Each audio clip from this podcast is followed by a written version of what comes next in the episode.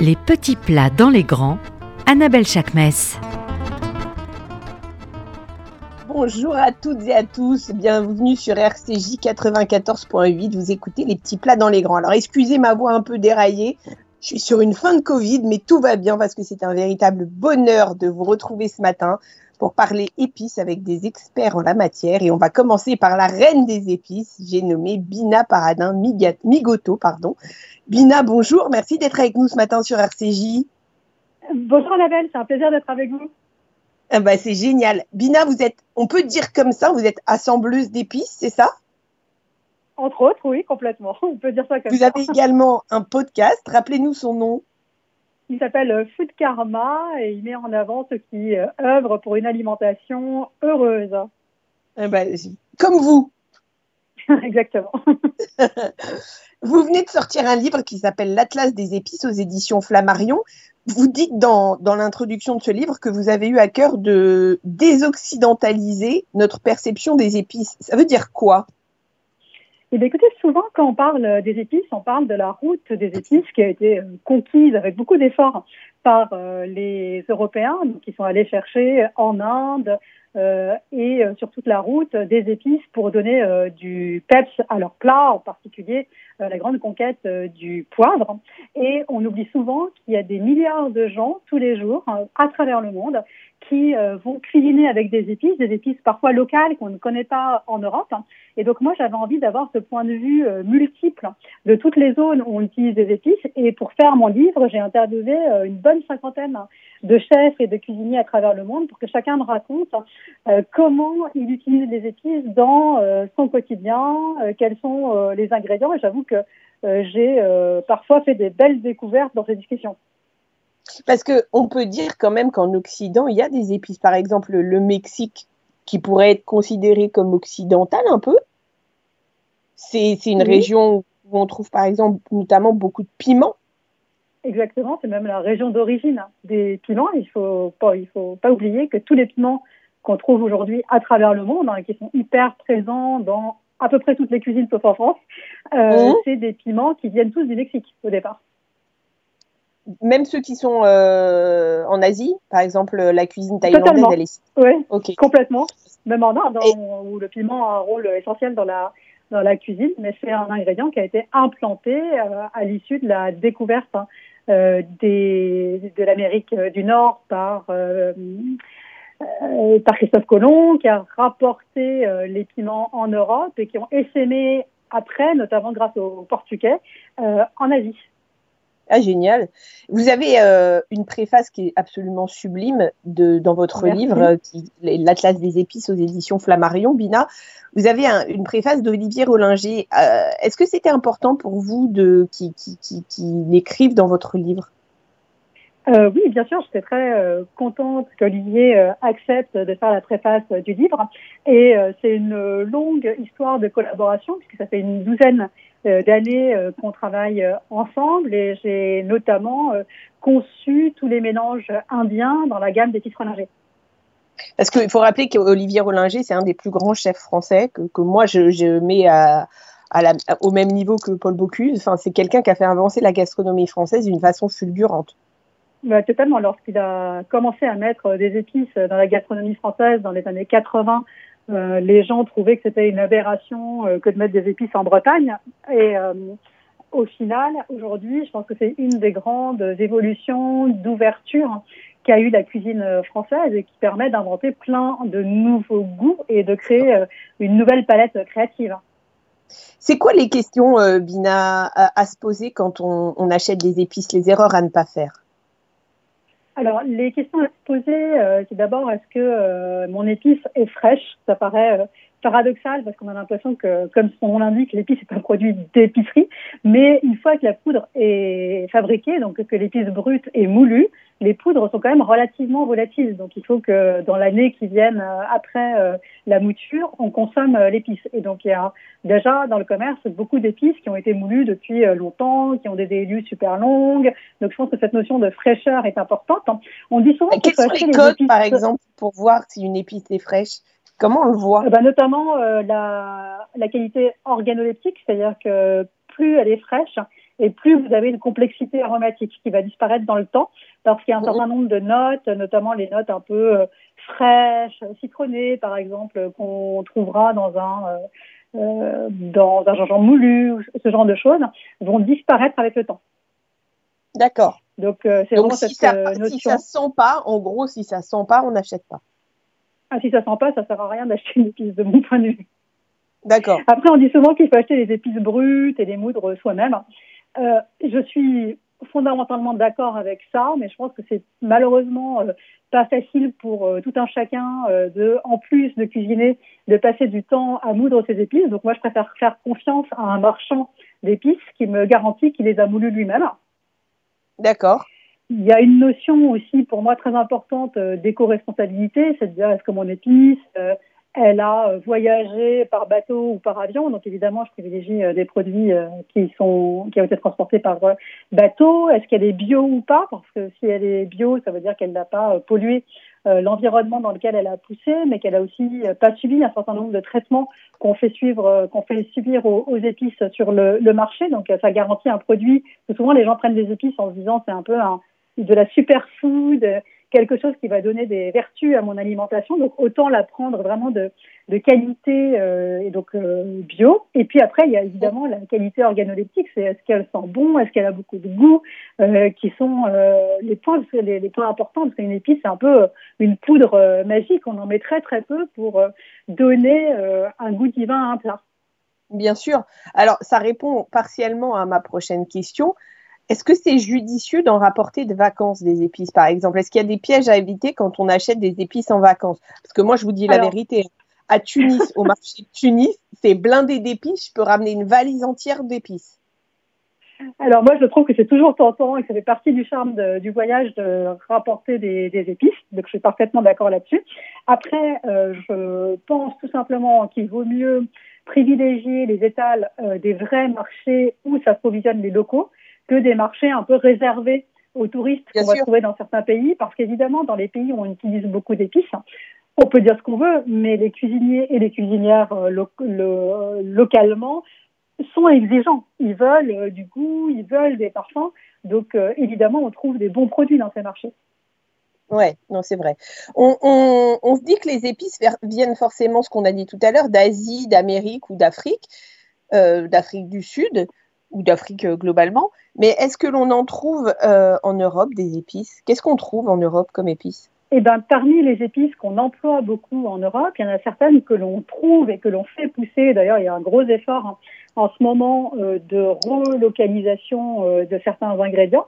Et historiquement, ben, dans les épices qui sont fortes en Europe, il y a la moutarde, euh, qui est un condiment du quotidien euh, en France et euh, qui pousse très bien dans certaines régions françaises et qui, qui peut être transformé en France. Mais c'est vrai que c'est une culture qui avait eu tendance à disparaître ces dernières années, qui est réimplantée. Après, il y a des piments locaux en France. Hein, qu'on oublie souvent parce que les, les Français sont pas forcément fans de piments, mais on a des très beaux piments, les piments d'Espelette, le piment de mm. Bresse, le piment du Béarn fumé. Il y a plein de régions qui font pousser des, des piments aux saveurs mm. super intéressantes. Il y a le genièvre que l'on trouve euh, même à l'état euh, sauvage euh, dans beaucoup de, forêts françaises et qui est le goût de plein de plats iconiques de la culture européenne, notamment tous les plats qu'on trouve un peu à l'est, hein. tout ce qui est à base de, de choux, à commencer par la choucroute. Hein. ce qui fait son goût, c'est la, pointe de genièvre qu'on met dedans. Et puis enfin, il y a le safran, qui est une épice qui pousse très bien en Europe. Il y a beaucoup de safraniers qui se sont développés euh, ces dernières années euh, un peu mm. euh, partout en Europe du, Sud, je dirais. Et donc, c'est un ingrédient qu'on peut trouver très facilement dans un approvisionnement français ou, même dans un approvisionnement plus large, européen, Espagne, Italie, Grèce, sans difficulté. Alors, j'ai une question que j'ai envie de vous poser, mais à titre totalement personnel, hein, qui n'a rien à voir avec cette émission, et que je me pose depuis des années, Bina, parce que vous êtes pour moi la référence de l'épice. Quelle est votre épice préférée? Ou, vous avez le choix entre euh, plusieurs régions. Ça veut dire euh, pas euh, votre épice préférée par région. Et pourquoi Alors par, par, région, c'est c'est vous me facilitez un peu la tâche parce que je peux en choisir plusieurs, c'est difficile d'en choisir une seule. J'avoue que j'aime tellement mhm. les, épices que je j'ai un petit meuble à épices où il doit y avoir 150 pots, donc voilà. moi, pour l'Asie, ça a été c'est le plus difficile pour moi parce que je trouve que c'est la région où il y a plein d'épices que j'adore. Hein. Mais je garderai quand même la cardamome, dont j'adore le, le, parfum, la saveur. Et puis comme je suis d'origine indienne, c'est un peu un, peu Madeleine de Proust pour moi. C'est le goût des, des desserts euh, que me faisait ma maman quand j'étais petite. Donc j'avoue, j'adore la cardamome. Sur l'Amérique, je triche en disant le piment parce que le piment, ça recouvre des centaines Bien sûr. qui ont des saveurs très différentes, euh, fruitées, végétaux, euh, fleuris. Donc voilà, c'est, je, je, je me donne l'opportunité de choisir sans épices en en citant une. Euh, pour l'Europe, je garderai euh, la moutarde que j'aime beaucoup. C'est un condiment que, que j'aime beaucoup, que j'utilise régulièrement. je suis la première au bistrot à toujours demander s'il y a de la moutarde. Et sur l'Afrique, je prendrai l'écorce de l'arbre à ail qui est euh, une épice euh, vraiment très particulière parce qu'elle doit être brûlée, mais c'est-à-dire vraiment calcinée pour répandre son parfum. Si vous la sentez brute, ça sent entre guillemets pas grand-chose. Et puis, quand vous la faites brûler, ça a vraiment une odeur complexe, totalement magique. Envoûtante. Et ça, ça s'appelle comme ça quand on le quand on la demande chez un. C'est facile à trouver en Europe on peut, alors c'est assez difficile à trouver parce que ce n'est vendu que euh, dans les magasins euh, un peu ethniques euh, africains, mais vous pouvez, si vous allez dans les magasins du côté de Château Rouge à Paris par exemple, la trouver très facilement. C'est vraiment un ingrédient très courant de la cuisine, de la cuisine africaine. Alors, Bina Paradin, dans votre livre, vous avez choisi de mettre également des recettes au-delà de l'explication que vous donnez des épices, qui sont ces gens dont vous avez envie de parler et, avec qui vous avez eu envie d'échanger pour, le choix des recettes? Alors, euh, je suis partie au départ de la construction de ce fameux euh, point de vue euh, multiple dont je parlais au début, donc de rencontrer pour chaque région importante pour les épices au moins un cuisinier ou un chef qui m'en parle en détail pour que je construise un point de vue euh, qui soit pas uniquement documentaire, mais aussi euh, euh, pratique de gens qui cuisinent au quotidien.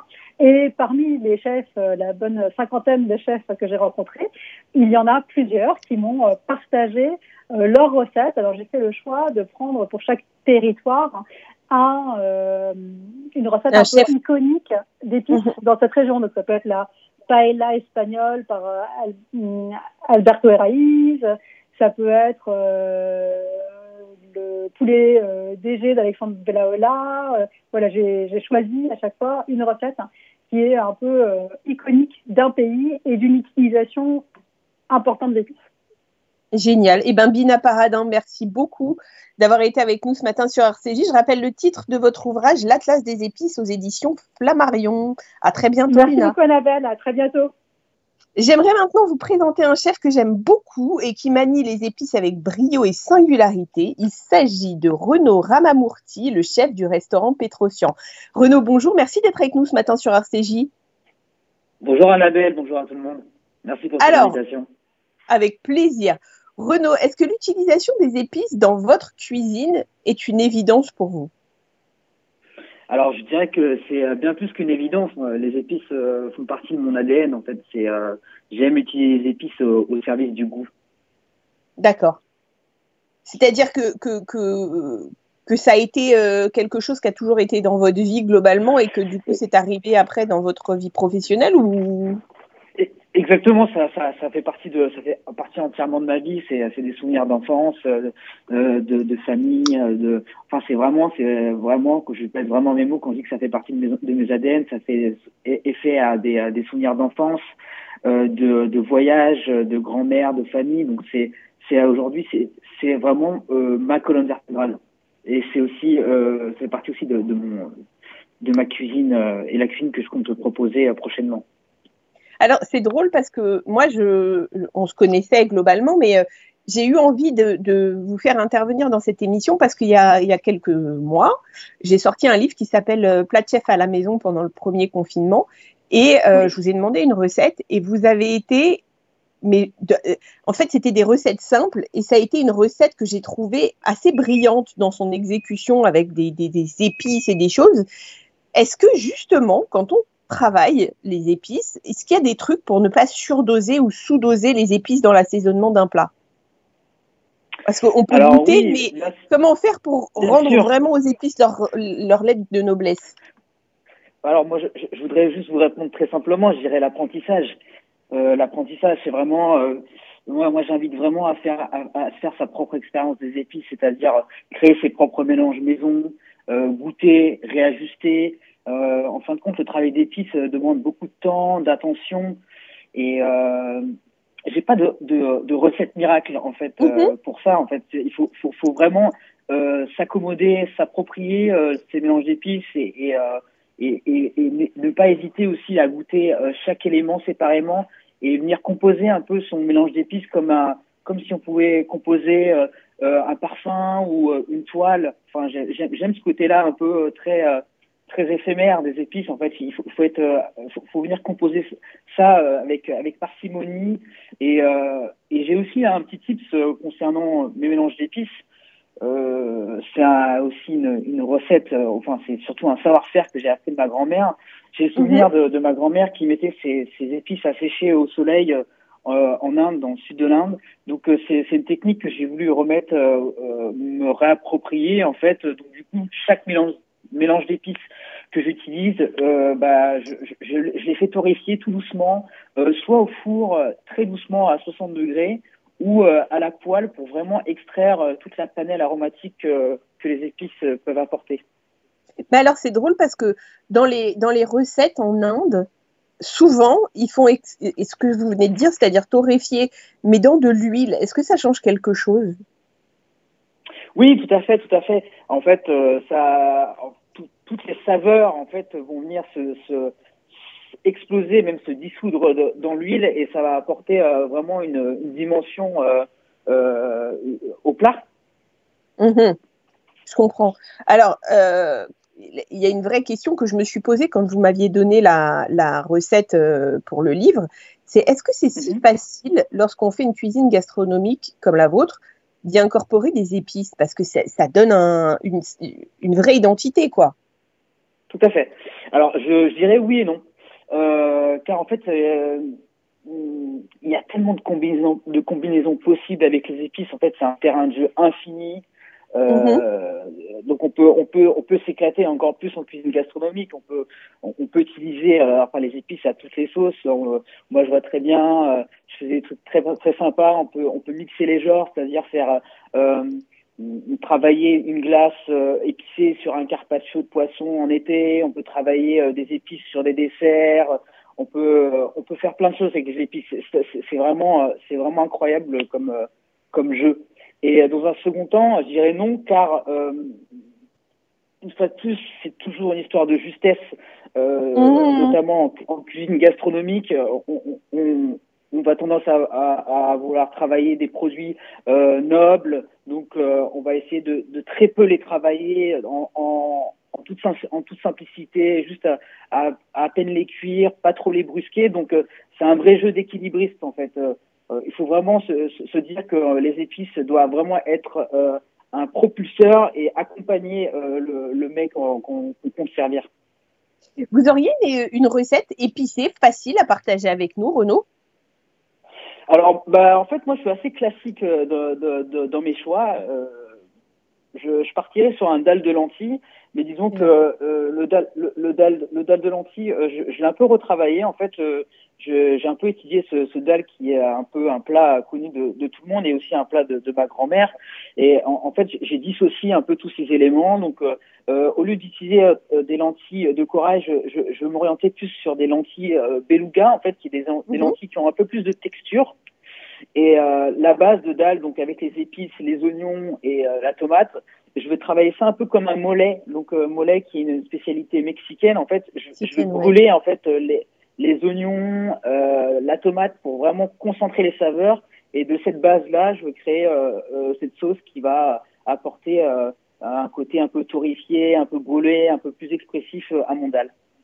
Ça veut dire que vous n'avez pas peur d'aller vers l'amertume, vous. Vous êtes, on y va quoi Alors, ah ouais, bah, on y va, on y va. Moi, j'aime les choses qui ont du caractère euh, sur certaines, sur certains plats. Et, et, et le et le dalle, euh, le, le, dalle en fait partie. J'aime, j'aime que j'aime quand c'est un peu plus percutant. Et le dalle, on, on se dirige vers quel type d'épices?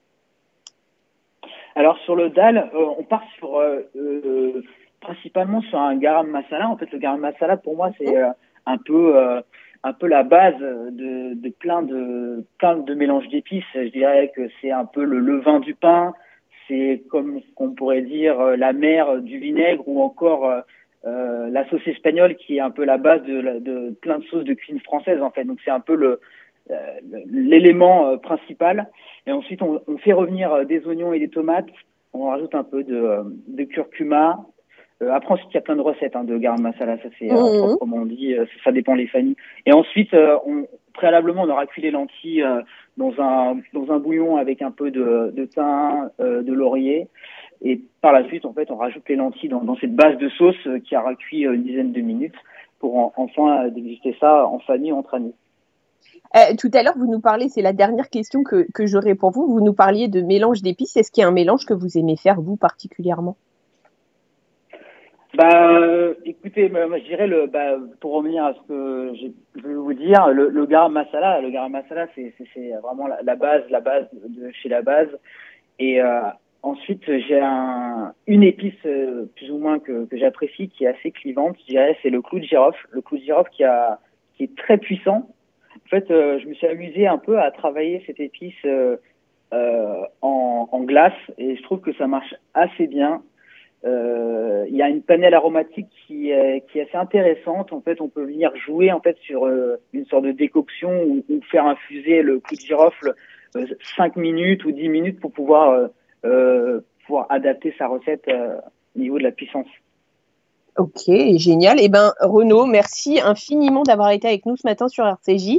Renaud Ramamourti, je rappelle que vous êtes le chef du restaurant Petrosian, boulevard de la Tour Maubourg, dans le 7e. Merci, à très bientôt. Merci Annabelle, bonne journée, au revoir. Au revoir. C'est un sourceur de choix que vous avez maintenant avec vous à l'antenne.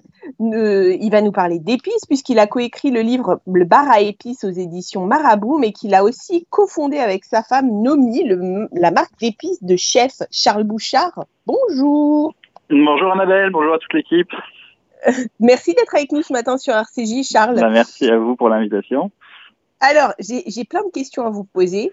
Est-ce que c'est facile de trouver les meilleures épices à travers le monde et comment on s'y prend? Parce que je sais que vous, vous allez direct, hein, vous passez pas par des intermédiaires. Tout à fait. Euh, alors non, euh, très clairement, c'est pas facile de sourcer les meilleures épices à travers le monde.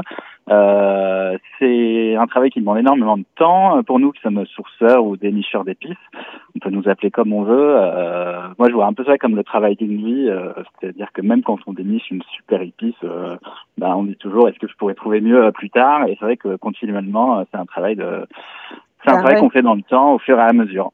Euh, et puis il faut aussi dire que la meilleure épice, c'est aussi quelque chose qui est assez subjectif. Euh, moi, je vois les testings qu'on peut faire avec des chefs. D'un chef à l'autre, euh, on peut avoir des ressentis très différents sur une même épice. Oui, mais c'est ça, en fait, c'est comme la beauté d'un truc, c'est-à-dire que ce qui va vous sembler beau à vous va pas forcément l'être pour moi. Enfin, Exactement. Est-ce qu'il y a un terroir au monde que, que vous préférez? Parlez-nous un tout petit peu des différents terroirs d'épices. Alors les terroirs d'épices, euh, ben, je crois que ça a été rappelé un peu avant euh, avec vos autres invités. Euh, des épices, déjà on en trouve vraiment sur toute la planète. on a tout de suite en tête des pays lointains, mais on en trouve aussi en France. Vous avez appelé les spelettes, les herbes de Provence, etc. On va en trouver en Europe. nous, nos paprikas, ils viennent d'Espagne, par exemple. Mhm. Et puis évidemment les autres pays du monde, l'Asie évidemment, mais aussi partout en Afrique, dans les îles aussi, Madagascar, même la Guadeloupe encore, si on se ramène à la France, les Amériques. Euh, c'est difficile de dire est-ce qu'on a un terroir préféré? Je dirais que ça va dépendre des épices euh, à laquelle on pense. Euh, notre cannelle, on a enfin, plusieurs cannelles d'ailleurs. On a une cannelle qu'on aime beaucoup qui vient d'Indonésie, mais par exemple, on a qui est la cannelle dite un peu cassia. Euh, on a une autre variété de cannelle moins connue qu'on appelle la cannelle verum, euh, qui est sourcée à Madagascar, qui a un goût très différent. Donc voilà, on va être sur deux terroirs différents pour un produit qui est la cannelle qui est commun. On se dit il y en a qu'une, mais en fait pas du tout. Et vous, c'est quoi votre terroir préféré? Alors en ce moment, j'aime beaucoup euh, alors, des épices qui viennent de, de la région de Gaziantep. Donc là, on est en Turquie, euh, vraiment à l'est de la Turquie, euh, sud mhm. frontière avec la Syrie. Euh, c'est la capitale de la gastronomie aussi en Turquie, il faut savoir, et euh, c'est là que vient euh, notamment notre sumac. il y a aussi deux piments qu'on a intégrés récemment à notre catalogue, qui sont le piment d'Alep et le piment d'Urfa. Piment d'Alep, qui est très publicité par, voilà, par votre chef Yotam Ottolenghi notamment. C'est un peu le piment d'Espelette du Moyen-Orient. Euh, un piment rouge, euh, pas trop pimenté, donc c'est on peut l'utiliser assez facilement. Et euh, Urfa, qui un... je l'ai vu, je l'ai vu sur votre site et je vous dis la vérité, je vais en commander tout de suite parce que je n'ai jamais vu de piment d'Alep en vérité et j'ai trouvé ça incroyable. Ah bah oui, c'est top. En fait, euh, c'est assez compliqué. Ce qu'Alep, c'est la Syrie. Euh, c'est juste en dessous de la frontière avec la Syrie, donc tout proche en fait de Gaziantep. Euh, et ces dernières années, on connaît la situation en Syrie euh, qui n'a pas été évidente. Et il y a énormément de producteurs qui ont émigré en fait vers la Turquie et qui ont reproduit des plantations de piment d'Alep dans cette région de Gaziantep notamment. Alors Charles Bouchard, j'ai une question à vous poser parce que je me la suis posée moi toute seule. Combien de temps on peut garder les épices et est-ce que l'on doit les conserver d'une manière particulière? Alors euh, oui, euh, ça se conserve d'une certaine manière. Alors euh, une épice déjà, c'est un produit qui est déshydraté dans le but de pouvoir être conservé longtemps. donc c'est vrai que c'est pas un produit frais, donc ce qui permet de le garder facilement plusieurs mois. Euh, alors, faut pas non plus s'emballer en se disant je peux le garder 10 ans dans mon fond de placard. Hein, c'est vraiment pas l'idée. Euh, les épices, leur ennemi numéro un, c'est l'humidité. Euh, la France, c'est un pays qui reste quand même plutôt humide, et notamment euh, la cuisine chez soi, c'est une des pièces avec la salle de bain les plus humides. Donc, dès que vous allez ouvrir vos pots d'épices, ben, il y a de l'humidité qui va arriver et qui va capturer les saveurs de toutes vos épices. Donc moi, mon vrai conseil, c'est voilà, vous avez un pot à partir du moment où vous commencez à l'utiliser, dites-vous que dans les six mois, un an maximum, il faut que vous l'ayez terminé, ou alors euh, ben, vous en rachetez, parce que vous allez vraiment perdre les saveurs au fur et à mesure dans le temps. Euh, ensuite, ce qui est bien, c'est d'avoir plutôt des épices entières. Donc si on a un petit mortier ou une petite râpe pour pouvoir du coup ben, moudre ces épices au dernier moment, ben, c'est encore mieux parce que les épices euh, se conserveront mieux et on aura encore plus de saveurs. Euh, mais voilà, si on l'idée de ça, un bon conseil aussi, c'est de quand on achète les épices dans le commerce, il y a toujours des dates euh, limites d'utilisation, euh, les DLUO comme on dit, sous les sous les pots, sous les sachets. Regardez aussi, euh, assurez-vous qu'il y ait des, des, dates qui soient assez éloignées dans le temps, deux, trois ans, et pas quelque chose qui est censé périmer dans deux mois, parce que ça, si elle périme dans deux mois, c'est-à-dire que ça fait longtemps que ça traîne sur l'étagère, alors que si vous êtes sur des périodes longues, a priori, vous avez des chances que ce soit plutôt des épices qui ont été récoltées récemment et packagées récemment. Et ça veut dire qu'il faut euh, idéalement les garder dans des endroits, euh, enfin, ou dans des contenants hermétiques? Alors oui, oui, oui, le mieux c'est des pots hermétiques en verre. Euh, ce qui conservera le mieux. Euh, c'est vrai que quand on ramène des épices de voyage, c'est toujours dans des petits sachets plastiques. Euh, le conseil, c'est de vite les transvaser dans des pots euh, hermétiques en verre. Euh, le sachet plastique, ça va libérer les saveurs et c'est souvent ce qui se passe. On a tout un tas de sachets plastiques dans son placard, mais au bout de six mois, un an, on n'arrive plus trop à savoir qui sent quoi, tout s'est mélangé quoi. donc ça, c'est vrai que c'est un bon conseil. Après, on n'est pas obligé. La, lumière est un ennemi, mais je me dis qu'on n'est pas obligé non plus d'aller les mettre cachés dans un placard. c'est des produits qu'on qu'il faut utiliser au quotidien. si on les consomme dans les six mois, vous pouvez avoir vos pots facilement accessibles sur votre paillasse de cuisine. Euh, L'idée, c'est aussi de pas s'encombrer euh, avec 100 références d'épices euh, qui viennent des quatre coins du monde. Prenez vraiment les indispensables que vous utilisez au quotidien. Faites-vous déjà plaisir avec ça et puis rajoutez au fur et à mesure en fonction de vos besoins, euh, vos besoins au quotidien. Eh ben, écoutez, Charles Bouchard, merci beaucoup d'avoir été avec nous ce matin sur RCJ. Je rappelle que vous êtes le co-auteur du livre Le bar à épices aux éditions Marabout, mais aussi le cofondateur de Nomi, la marque d'épices des chefs. À très vite, Charles. Merci à vous. Très bonne journée. Au revoir. Les amis, c'est l'heure de se dire au revoir. On se retrouve très vite et je vous souhaite Shabbat Shalom. Au revoir.